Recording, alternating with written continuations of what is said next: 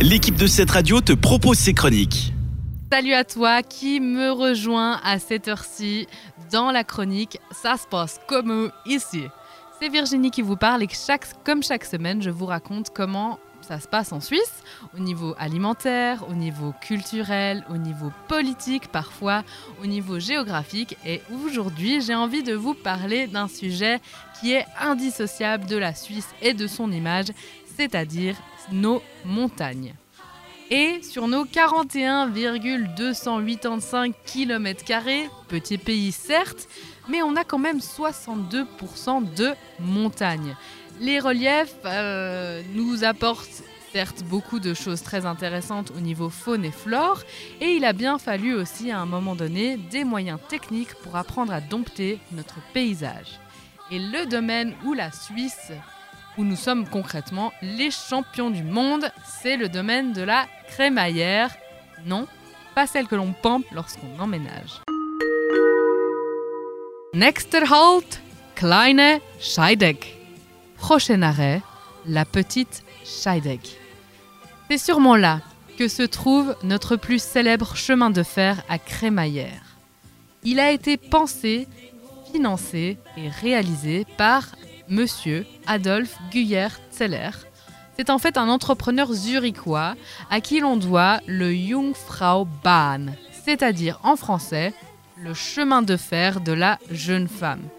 Et ce chemin de fer est particulier et doit sa célébrité au fait que c'est une prouesse technique ferroviaire. Alors petit rappel contextuel. Nous sommes à la fin du XXe siècle et la révolution industrielle a vu bondir les constructions ferrées. On a des usines, on a de la main-d'œuvre, on a du matos, on a du métal.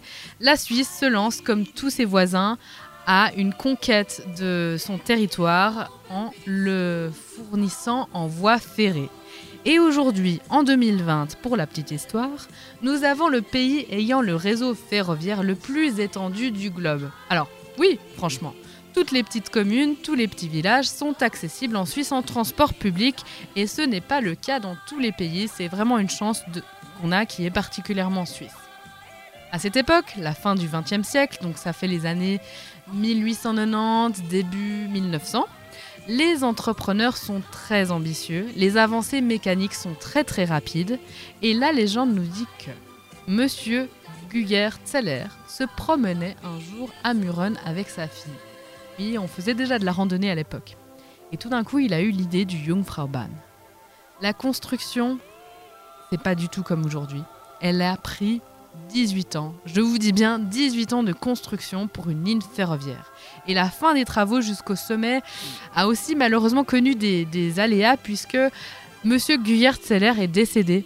Il n'a malheureusement jamais vu son œuvre achevée. Et il faut aussi comprendre que euh, creuser dans cette montagne, dans ce Jungfrau, ça a été très difficile puisqu'à un moment donné, les ingénieurs et tous les travailleurs se sont rendus compte que la roche qui, devaient percer était euh, beaucoup plus solide que ce qu'ils avaient imaginé. Donc il y a eu aussi ces travaux ont pris très très longtemps parce qu'il a fallu vaincre cette résistance de la roche.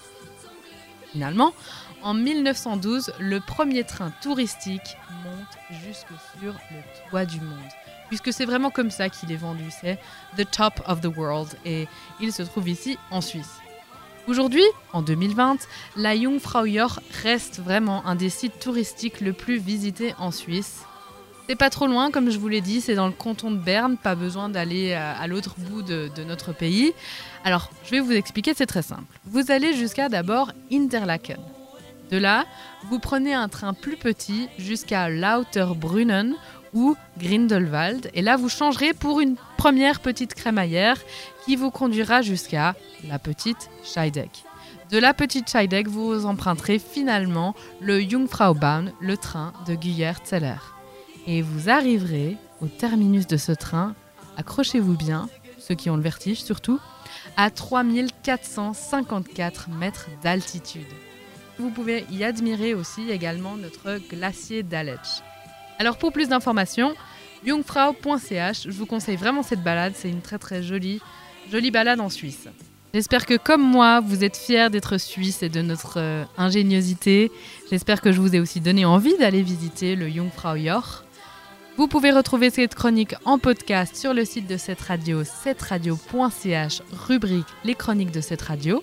On se retrouve la semaine prochaine pour un nouveau concept suisse. Au bisous et tout de bon C'était une des chroniques de cette radio. Retrouve-la ainsi que bien d'autres en podcast sur notre site cetteradio.ch.